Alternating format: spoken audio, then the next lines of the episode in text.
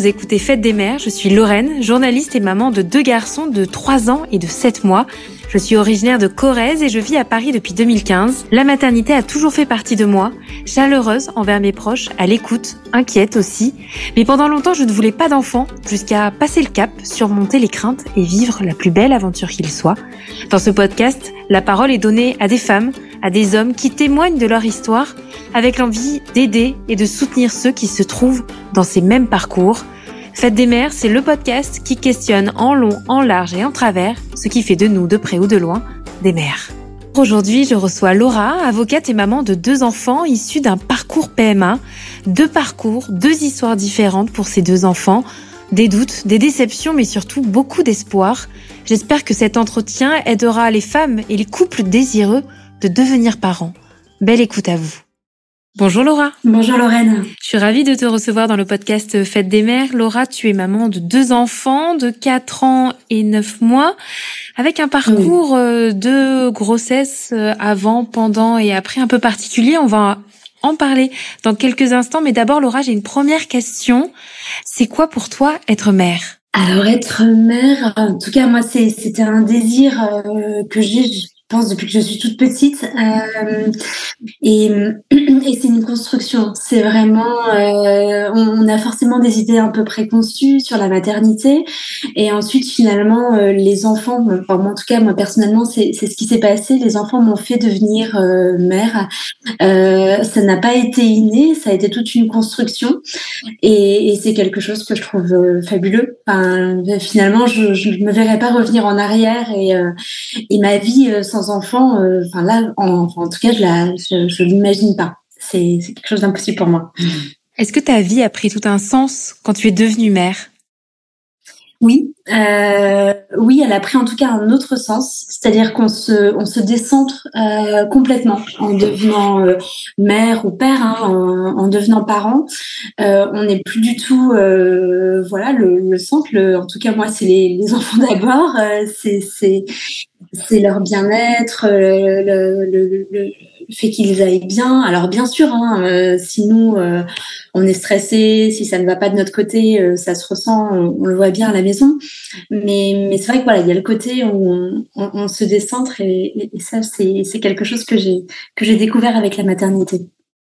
Donc devenir mère, c'est se décentrer. Et tu disais tout à l'heure que ça a été un processus finalement.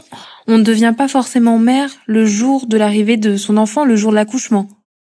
Oui, alors euh, en tout cas pour ma fille, euh, on me l'a posé sur moi le jour de la, enfin, mon accouchement. Je l'ai, trouvée fabuleuse et merveilleuse, mais je n'ai pas eu, comme certaines mères peuvent le décrire, la, la vague d'amour euh, incroyable dès le début.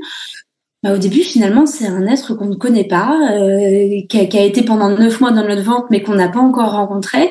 Et, et, moi, en fait, c'était c'était drôle. C'était tout au long des premiers jours à la maternité où plus je la voyais, plus les jours passaient, plus je l'aimais et plus euh, voilà le lien se créait.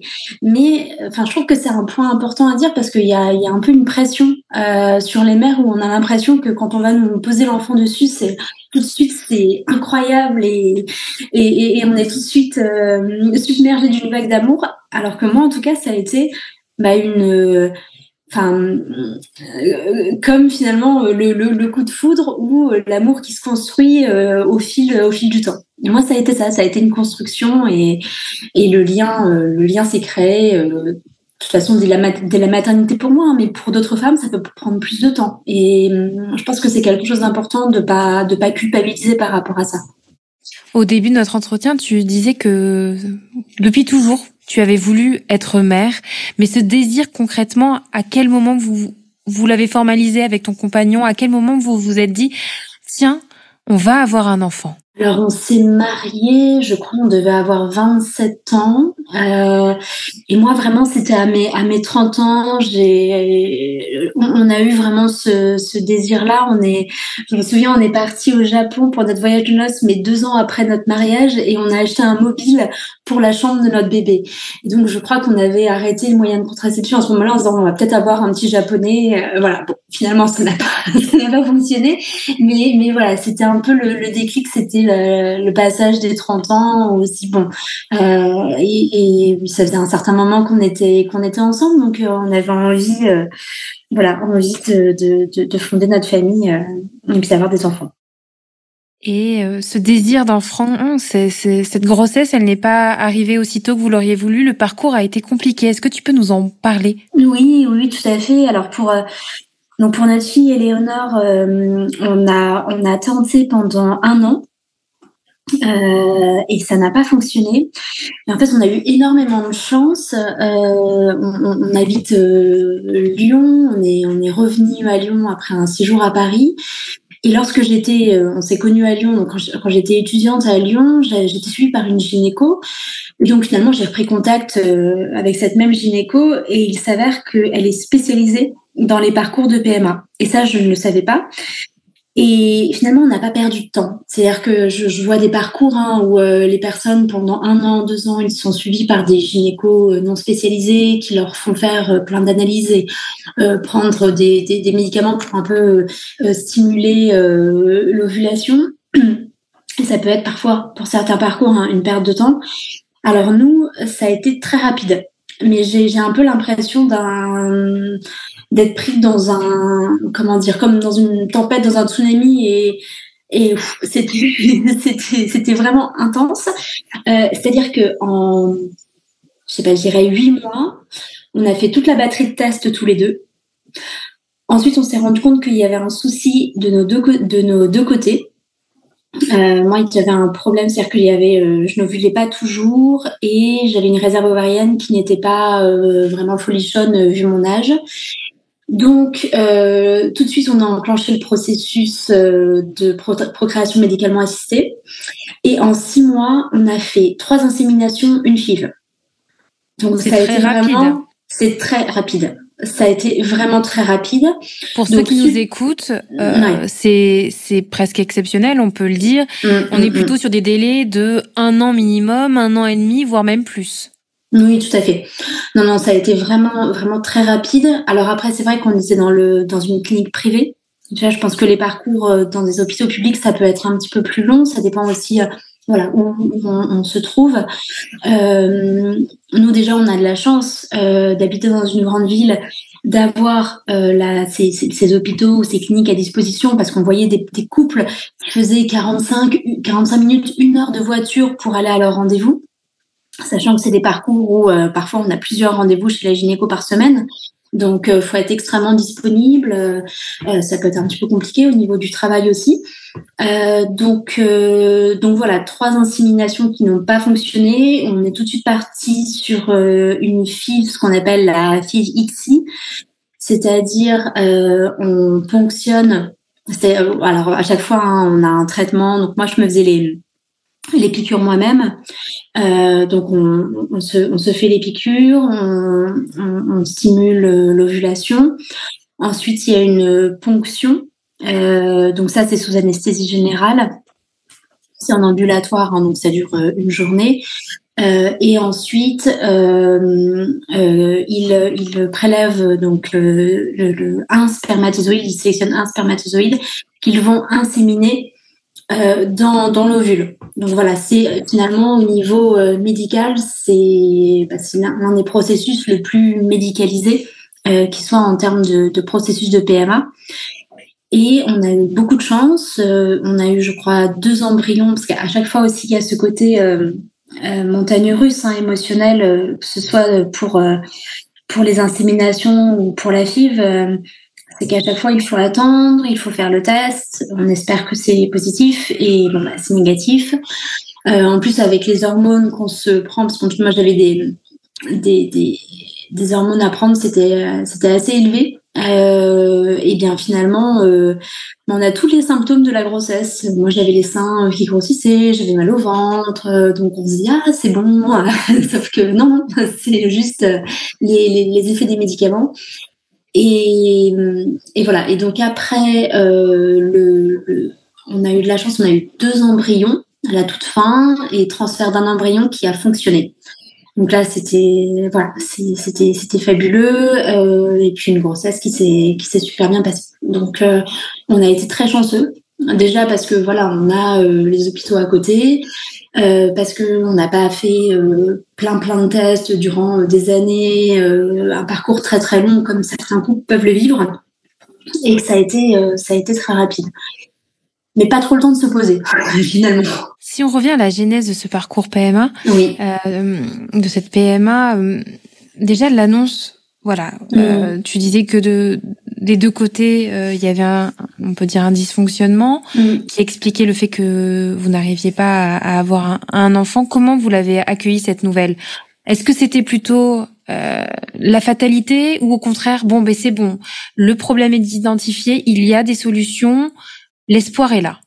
Ouais, c'était c'était plutôt de l'espoir. Euh, en tout cas de mon côté, euh, c'était vraiment euh, je, après, je, suis une, je pense être une personne assez positive. C'est-à-dire, pour moi, c'était, on a, on a une chance incroyable. On habite dans un pays où c'est pris en charge par la sécurité sociale, euh, où euh, on, a cette possibilité. On est à cette époque où il y a cette possibilité-là, et on a cette chance-là.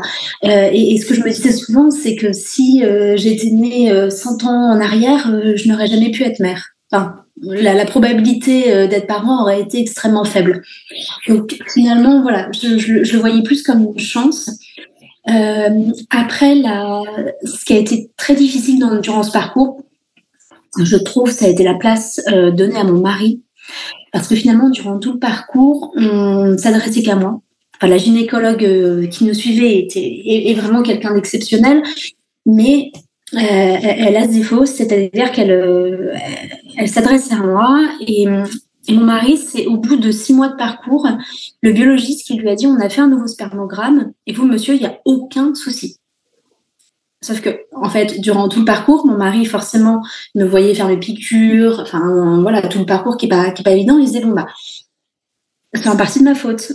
Même si, enfin, c'est quelque chose, on en discutait, hein, euh, c'est pas évident, mais le, le, le, fait que finalement, euh, que ce soit à la toute fin du parcours, on disait non, non, mais en fait, monsieur, tout va bien, ça a été quelque chose de, de dur, enfin, de, de, se dire, euh, ok, c'est qu'à la toute fin du parcours on tombe sur un biologiste qui s'adresse aussi à mon mari et qui le prend en considération. Que la place donnée, en tout cas au père, elle est, ça dépend peut-être des médecins, mais il y a ce côté où ils ont énormément de demandes. Il y a vraiment beaucoup de personnes. Moi, les rendez-vous, à chaque fois, ça durait moins d'un quart d'heure. Euh, et, c'était, euh, j'avais intérêt, je prenais des notes euh, parce qu'elle expliquait extrêmement vite et il fallait, fallait capter vite. Enfin, je crois une fois, je me suis trompée dans les dosages et tout, on a dû tout recommencer. Je me dis, c'est, un parcours qui est pas. Enfin, c'est, assez compliqué, surtout quand on se fait six piqûres soi-même, enfin, pour pas se tromper. et oui, non, il y a, y, y a ce côté.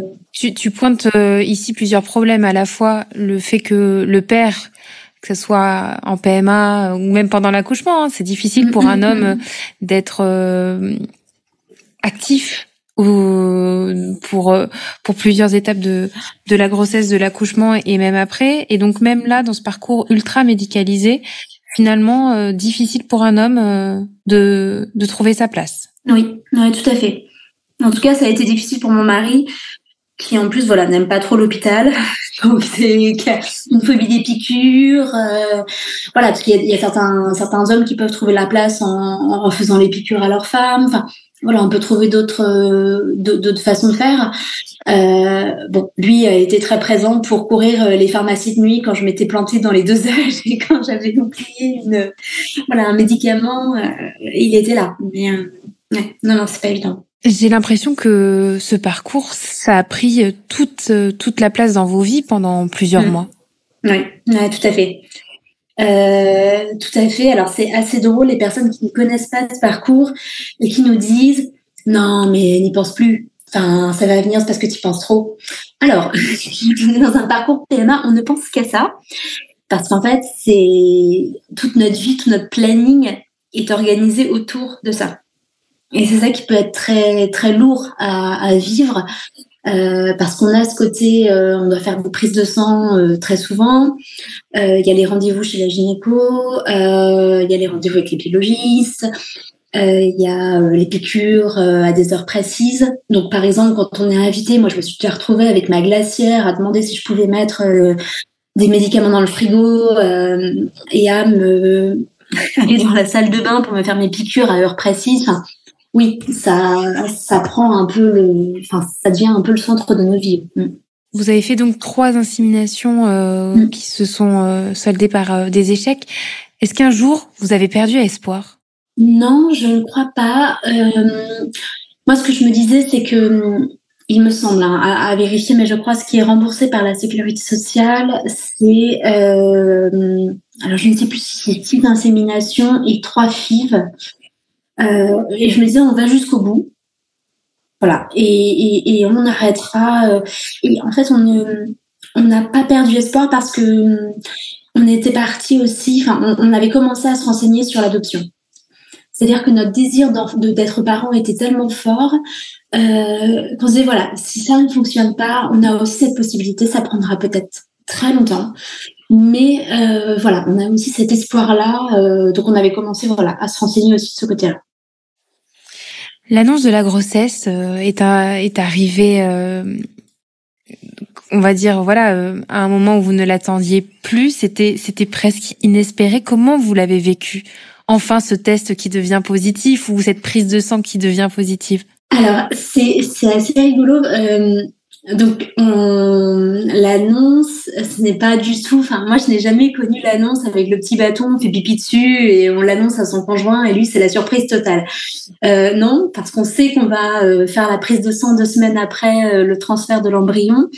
Donc on attend cette prise de sang. Euh, j'ai dû la faire peut-être trois jours avant parce que on se dit voilà, on, a vraiment hâte de, de, de savoir le, le résultat. Et là, euh, j'ai le papier, euh, je reçois sur, euh, sur ma boîte mail le, le, résultat et, et j'appelle le labo parce que je suis pas sûre de moi. Parce qu'on a le taux HCG à vérifier et, et je me dis non, c'est pas possible, c'est pas vrai, c'est pas bon. Donc je l'appelle, elle me dit mais si madame, vous êtes enceinte. Et, mon, mari euh, arrive du travail, je crois, euh, dans la soirée, donc je, lui annonce et ah oui, là, on est, vraiment extrêmement heureux. Mais euh, je pense qu'on perd aussi une partie de sa, de sa candeur et de son innocence avec ces parcours-là. C'est-à-dire qu'on a en tête en disant, OK, c'est positif, mais on sait que les deux premiers mois, il y a un risque de fausse couche. Donc, on attend, et, et voilà. Et on, on, s'est vraiment détendu. Euh, bon, déjà, quand on a entendu le cœur, l'écho de datation, on entend le cœur, voilà, là, c'est c'est plus réel. Mais on a toujours voilà ce petit côté où, où on connaît, enfin, on, on a lu tellement de choses dessus, tellement sur toutes les étapes qu'on a on a moins ce côté un peu candide en disant c'est fabuleux, c'est bon, on attend un enfant. Euh, non, euh, là c'est positif, mais on attend quand même un certain quand tu as attendu justement ces résultats, tu n'avais pas un, petit pressentiment? Tu t'es pas dit, tiens, peut-être qu'enfin ça a fonctionné? Alors, ce qui est, on, a toujours ce pressentiment à chaque fois, c'est-à-dire qu'à chaque fois on se dit peut-être. Enfin, il y, a toujours cet espoir. Et hum, là, pas particulièrement. Euh, non, je n'ai pas, je n'ai pas ressenti de changement euh, dans mon corps plus, plus particulièrement que qu'aux fois précédentes. Euh, non, non, non, mais euh, enfin de toute façon, à, voilà, à chaque euh, à chaque examen, enfin à chaque prise de sang pour déterminer si oui ou non euh, l'embryon s'est bien implanté, on a toujours cet espoir. Hein. Et c'est pour ça que je parlais de montagne russe parce qu'on a cet espoir. Après, ça fonctionne pas et donc on recommence, on s'y aller, c'est bon. Voilà. Et justement, moralement, comment on arrive à tenir? Alors là, je pense que le fait que ça, ça ait duré uniquement six mois, ça a été vraiment court. C'est-à-dire qu'on est dans l'action.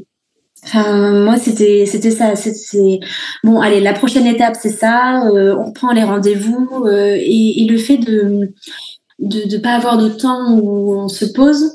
Euh, je pense que c'est ce qui nous a fait tenir, mais ça, ça a peut-être été dur aussi euh, psychologiquement parce que finalement c'était un petit peu de la marche forcée sur euh, et même pour notre cœur notre corps hein, parce que c'est vrai que moi les doses étaient importantes. Alors j'ai eu beaucoup de chance j'ai pas j'ai pas eu d'effets secondaires mais euh, je me dis quand même euh, après coup en en discutant avec mon mari on m'a dit, euh, enfin, sur ma façon d'être et tout, j'avais quand même changé. Enfin, je pense que les hormones m'ont fait des effets. Euh, il a été patient.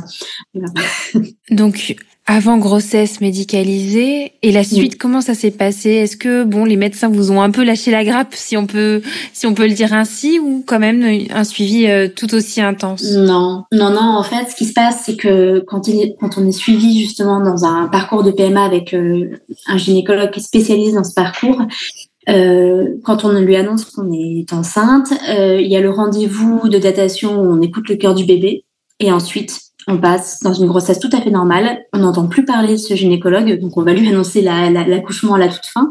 Mais nous, en tout cas, on a changé, on n'était plus suivi dans cette clinique. Euh, on a été suivi par un, par un gynécologue de ville. Euh, enfin, c'est pas du tout. Après, on, on considère pas que c'est une grossesse pathologique.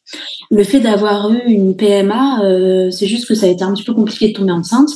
Mais après, c'est une grossesse tout à fait normale, avec un suivi tout à fait classique. Tout à l'heure, tu nous as parlé euh, de ton accouchement, de la rencontre avec ta fille aînée, et comment se sont passées les, les premières semaines de parentalité? Ça, ça s'est vraiment très bien passé. Euh, on a eu, euh, alors déjà j'ai eu un accouchement rêvé, euh, donc ça je pense que ça joue sur la, rencontre avec le bébé, la, création du lien. On a une petite fille extrêmement calme qui l'allaitement, moi je l'ai allaité pendant neuf mois, l'allaitement s'est super bien passé, c'est super bien mis en place. Enfin, en fait, c'était un petit peu la, la revanche, c'est-à-dire que la, pour être enceinte, ça a été compliqué, mais après la, la, la grossesse s'est très bien passée, l'accouchement s'est bien passé et le postpartum s'est très bien passé aussi. Donc euh, voilà, là-dessus, on a été extrêmement chanceux euh, sur, ces, sur ces différents points. Et très vite, vous avez eu envie d'avoir un, un deuxième, un frère ou une sœur pour, Alors, pour ah Ça c'est ça c'est très très drôle. Euh, quand j'ai j'ai accouché, on m'a posé euh, ma fille sur moi et j'ai regardé mon mari et je lui ai dit euh, ah non mais on recommence demain. Moi je peux accoucher, je peux accoucher après-demain. Enfin, les sages-femmes étaient, étaient explosées. Enfin, ça les a fait beaucoup rire. Et, euh, et oui, on était prêts. Euh, alors, ce qui est, je n'ai jamais repris de moyens de contraception dans la mesure où de toute façon, voilà, c'est compliqué. C'était compliqué pour nous de d'avoir des enfants. Euh, j'ai eu mon retour de couche euh, à neuf mois, donc après avoir arrêté l'allaitement. Donc, on était prêts c'était notre souhait de d'avoir un nouvel enfant euh, à neuf mois, enfin alors que Éléonore avait neuf mois. Bon, après coup, euh, je me dis finalement c'est pas plus mal, ça a pris plus de temps que prévu, c'est pas plus mal. Mais euh, dans notre esprit, oui, oui, on était prêt à avoir des enfants très rapprochés. Un parcours différent du premier, j'imagine. Oui, un parcours différent. on a attendu six mois en se disant voilà, on se laisse notre chance on essaie de voir euh, si ça peut fonctionner naturellement. Alors ça, ça peut être dur aussi pour des parents qui suivent ce parcours parce que justement, euh, il y a beaucoup de gens autour de nous qui disent, euh, mais c'est vraiment, c'est bienveillant, hein, c'est pas du tout méchant, mais en disant non, mais souvent après un premier parcours de PMA, ça, ça va arriver naturellement parce que ça, ça, ça c'est un blocage, ça se débloque, c'est aussi psychologique. Et on a, envie de leur dire, mais, mais vous ne connaissez pas aussi nos problématiques médicales, donc euh, peut-être que en fait ça n'arrivera jamais naturellement parce que ce n'est pas possible médicalement. Donc ce, ce côté, euh, oui, mais c'est psychologique, ça, peut être un petit peu difficile à vivre parce qu'on se dit bah c'est de ma faute, alors que non. Donc euh, voilà, il y a, y a ce côté-là. et finalement voilà, au bout de six mois de tentative, on a été rapidement voir donc la, la, la, la, gynécologue qui nous avait suivi pour pour Éléonore pour refaire un bilan et puis euh, et puis retenter euh, euh, voilà un parcours avec elle. Est-ce que les choses vont plus vite quand on est dans la conception d'un deuxième enfant en PMA Alors on espérait que ça aille plus vite, mais ça a pris plus de temps. ça a été plus compliqué et plus je pense que ça a été plus plus difficile en termes de parcours euh, parce que il nous restait en fait euh, quand on a euh, quand on fait des parcours de PMA, quand on a plusieurs embryons et donc qu'il qu'il reste plusieurs embryons, il les il les congèle. Et, et, donc il y avait l'idée de, de transférer un embryon qui restait donc qui était congelé. Alors ça déjà d'un point de vue, enfin moi ça me posait des questions en me disant finalement cet embryon a été conçu au même moment euh, que l'embryon de notre fille. Euh, donc c'est ce sont presque des faux jumeaux. Enfin, il y avait ce côté-là en termes de temporalité que je trouvais très particulier, avec un embryon qui a été congelé durant plusieurs années et ensuite qu'on insémine. Enfin, voilà, donc je m'avais parlé avec le biologiste, euh, il comprenait, enfin, il, voyait tout à fait le sujet, mais voilà, lui, il avait plus le côté scientifique euh, de, de, la chose. Bon, finalement, on a fait ce transfert d'embryon qui n'a qui n'a pas fonctionné. Et là, on est parti directement sur euh, sur une FIV euh, parce que voilà, on savait bien que l'insémination euh, avait moins de chances de fonctionner par rapport à ce que vous aviez déjà vécu. Ça fait donc donc là directement FIV. Là, la première FIV, on a eu, je crois, trois embryons. On a fait trois transferts d'embryons, mais ça n'a pas fonctionné. Les trois transferts n'ont pas fonctionné. Donc là, déception, j'imagine. Oui, non, elle a grosse déception parce qu'on nous on y croyait. On se dit bon voilà, ça a fonctionné du premier coup la première fois, euh, donc ça va ça va être pareil. Euh, donc là, un peu. Est-ce qu'on peut savoir pourquoi, pourquoi ça n'a pas fonctionné? Non, bien sûr. J'allais vous, ouais, j'allais vous l'expliquer parce que justement, euh, moi, c'était l'explication. Enfin, je la connaissais pas du tout. Je ne l'avais lu nulle part. Donc, euh, et c'est justement grâce à cette euh, à cette gynécologue qui est vraiment une, une pointure en, en, la matière qui m'a permis de d'avoir l'explication. En fait, on a fait des, des analyses beaucoup plus poussées notamment euh, analyse d'ADN. Euh, enfin voilà, elle a été assez assez loin en termes d'analyse. Et il s'avère que moi, il y a un souci en termes de coagulation de mon sang. Alors, je ne saurais pas vous expliquer. Hein, ce sont des enzymes, c'est un, un, des taux trop, trop élevés. Et en fait, ce qui se passait, c'est que euh, l'implantation des embryons ne se faisait pas bien parce qu'il y avait des caillots de sang qui se formaient et donc l'implantation ne pouvait pas se faire. Euh, donc, elle avait ce diagnostic-là, mais elle a préféré euh, confirmer le diagnostic avec un médecin spécialisé. Je ne connaissais pas cette spécialité. C'est une interniste. Je ne sais pas si, vous connaissez ce. Pas du tout, je découvre. voilà. Donc, interniste, euh, je crois à Lyon, il doit y en avoir deux ou trois. c'est pas très courant. Et elle me disait, en fait, interniste, c'est le docteur House des médecins. C'est-à-dire une vision globale du corps et de tout ce qui est interne euh, au corps et tout ce qui est notamment euh, chimie. Et euh, cette année, c'est-à-dire en effet que j'avais ce souci-là. Et elle m'a euh, prescrit, euh, en fait, c'est un traitement qui fluidifie le sang pour permettre, pour éviter la formation de ces caillots. Donc, avec ce traitement, j'ai fait une deuxième FIV. Euh, et là, on avait à nouveau trois embryons. Le premier transfert n'a pas fonctionné et heureusement le deuxième transfert a fonctionné. Mais là, le, parcours, en termes de médicaments et de piqûres, c'était assez lourd parce que j'en étais à 5 piqûres par jour pendant 10 jours à chaque fois. Donc mon ventre, c'était un champ de bataille. Euh, euh, voilà. Tu l'as finalement euh, peut-être moins bien vécu que pour ta première grossesse? Oui, ça a été ça a été plus difficile. Ça a été plus difficile parce qu'il y a aussi euh, quand on, fait une fille pour un premier enfant, finalement, on peut aussi se prendre du temps pour soi, se chouchouter, euh, voilà. Alors que là, on a un enfant euh, dont il faut s'occuper. On a aussi euh, bon, bah, le travail qui fait que parfois c'est pas toujours évident. Euh, là, en termes de travail, c'était très dense. C'était une période extrêmement compliquée. Donc, euh, les deux ensemble, voilà, ça a été plus plus difficile. Euh, et peut-être aussi, euh, euh, comment dire, pour mon mari, je pense que c'était, c'était bon. De toute façon, voilà, si ça fonctionne pas, on a déjà un enfant, c'est, fabuleux notre, entourage nous disant aussi, voilà, vous avez déjà un enfant, vous avez énormément de chance, c'est, incroyable. J'entendais tout à fait tout ça. Moi, ce que j'essaie de leur faire comprendre, euh, c'est que pour moi, le fait d'avoir, euh, de ne pas avoir de deuxième enfant, enfin, j'allais devoir euh, faire un deuil, faire le deuil du, deuxième enfant. Et, et, et c'est pas, euh, je pense que pour des, des, des, des, couples, enfin, des personnes qui ont envie de d'avoir un deuxième ou un troisième enfant ou un quatrième ou un cinquième, peu importe le nombre, quand on a le souhait d'avoir un autre enfant, finalement de se dire non, non, finalement je n'aurai que deux enfants, trois enfants ou que quatre enfants. même si bah, finalement on en a, on, a déjà plusieurs, eh bien, ça reste un deuil et ça reste quelque chose à accepter. Et moi, c'était vraiment quelque chose de difficile, hein, de se dire, euh, bah, je n'aurai qu'un enfant. voilà. Donc moralement, psychologiquement, il y avait ça aussi qui rentrait en compte, en plus des difficultés médicales que vous avez rencontrées. Mm-hmm. une fois donc que ça a fonctionné, que tu es tombée enceinte. Le reste de la grossesse, l'accouchement, comment ça s'est passé? Aussi bien finalement que pour votre première? Oui, aussi bien. Euh, alors là, c'est vrai que le, le, la, crainte euh, aussi, ce que je n'ai pas indiqué, c'est que dans le parcours, il y a eu aussi une fausse couche.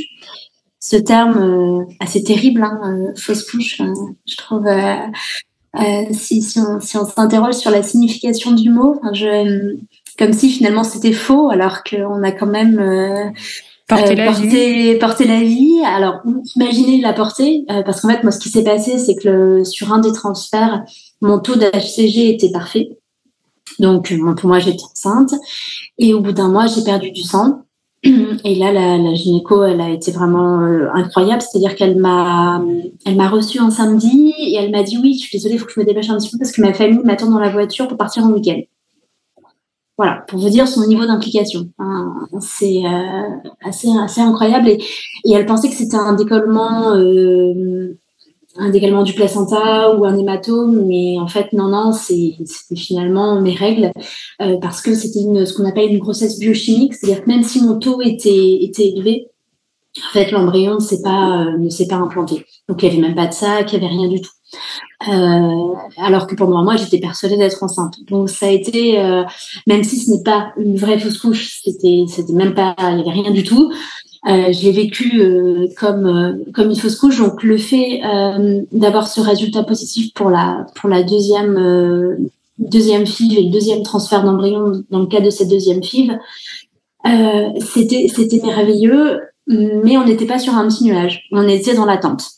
C'était c'était ça. C'était euh, l'attente euh, du rendez-vous. On entend le cœur et euh, voilà. Et une fois que la nouvelle est accueillie de la plus belle des manières, que la grossesse se passe, que l'arrivée de ce deuxième enfant se fait, la vie de famille à quatre, ça donne quoi? Ça change tout. Mais c'est non, c'est génial.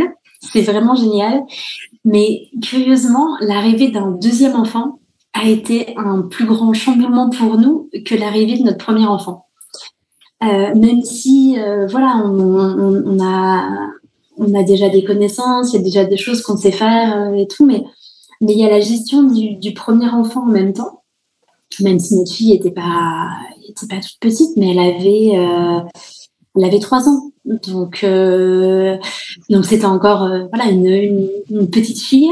Euh, je me suis retrouvée dans des situations que je n'aurais jamais imaginé. Euh, donner le sein à mon bébé euh, en donnant le bain à ma fille, ma fille qui veut sortir du bain, je la je l'attrape par la taille avec mon fils au sein. Enfin, voilà, des, des, des situations où on, lâche un peu prise, mais c'est vrai que des situations de, de, de fatigue et parce que finalement on n'est plus autour d'un seul petit bébé où euh, toute notre attention est portée sur ce petit bébé. Non, on a l'aîné aussi à, s'occuper tout le quotidien.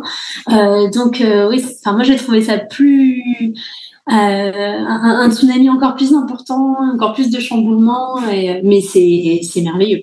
Et puis de voir finalement la relation qui se crée entre un, un, frère, enfin une grande sœur et son petit frère, c'est même tout petit, hein, c'est c'est génial. Ça c'est c'est incroyable. Alors Laura, si tu avais un conseil à donner euh, à des femmes, à des parents qui se lanceraient dans, dans le parcours de PMA Alors peut-être un conseil déjà pour euh, toutes les personnes qui souhaitent, euh, qui sont désireuses de, d'avoir des enfants. Après un an d'essai, n'hésitez pas à consulter. Enfin, c'est le conseil que je donne à des amis. Je sais que voilà, c'est euh, ça, ça ne fonctionne pas. Euh, de pas hésiter, voilà, à consulter déjà pour se rassurer. Et puis s'il euh, y a un petit souci, au moins euh, de pouvoir être suivi si on, le souhaite. Pour d'autres qui se retrouvent dans ce parcours de PMA, bah de garder espoir, de se dire aussi que bah, si ça ne fonctionne pas, il y a plein d'autres façons d'être euh, d'être parent, euh, que ce n'est pas que biologique, qu'il y, a plein d'autres possibilités.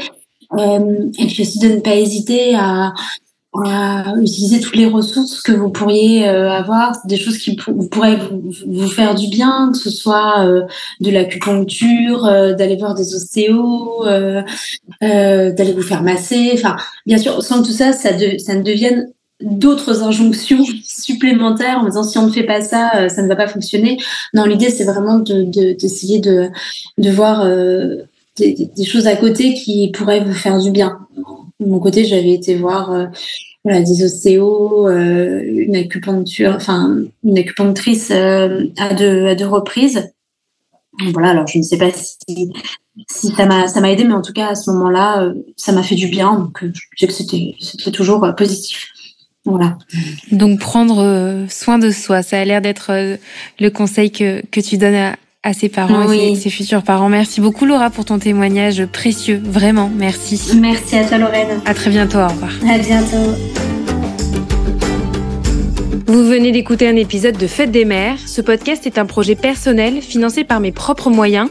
Alors si ça vous a plu, n'hésitez pas à mettre une note positive. Et si vous voulez me raconter votre histoire ou tout simplement discuter, on se retrouve aussi sur Instagram, Fête des mères, le podcast. À très vite.